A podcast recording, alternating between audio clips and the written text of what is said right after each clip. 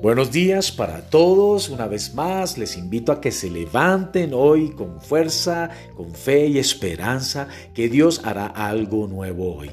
Cuando confías en esta semilla de la palabra que llega a tu vida día a día, Dios está afirmando sus promesas. Crea que Él hará algo nuevo. La semilla de hoy se titula Tú puedes.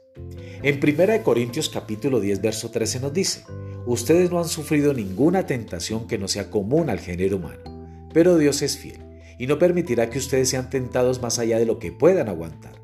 Más bien, cuando llegue la tentación, Él les dará también una salida a fin de que puedan resistir.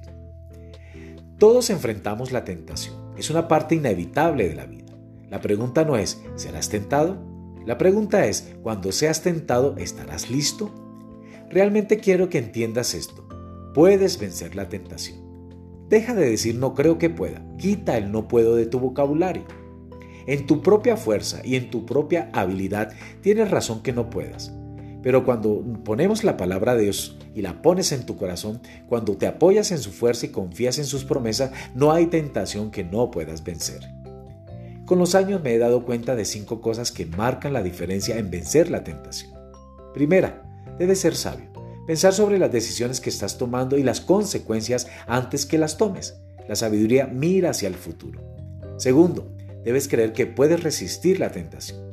La condenación, la culpa y la vergüenza obran por impulso. Si las detienes anticipadamente, pierden su poder, pero una vez que se activan son difíciles de detenerla.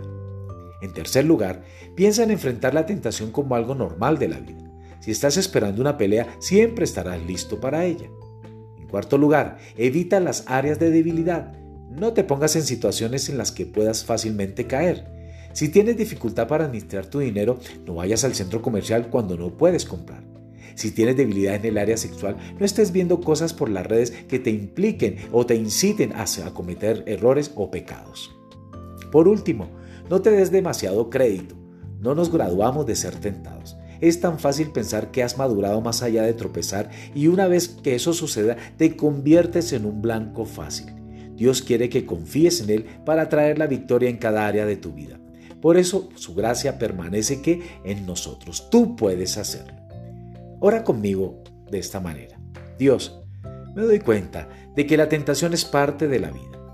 Ayúdame a no estar desprevenido aunque tome por sorpresa o cuando me llegue la tentación. Gracias por la sabiduría y la gracia para superar todas las tentaciones y vivir en victoria. Leamos 1 Corintios capítulo 10, verso 13.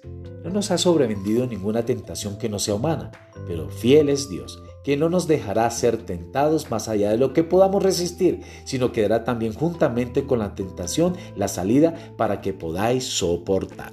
Que el Señor les bendiga en este día.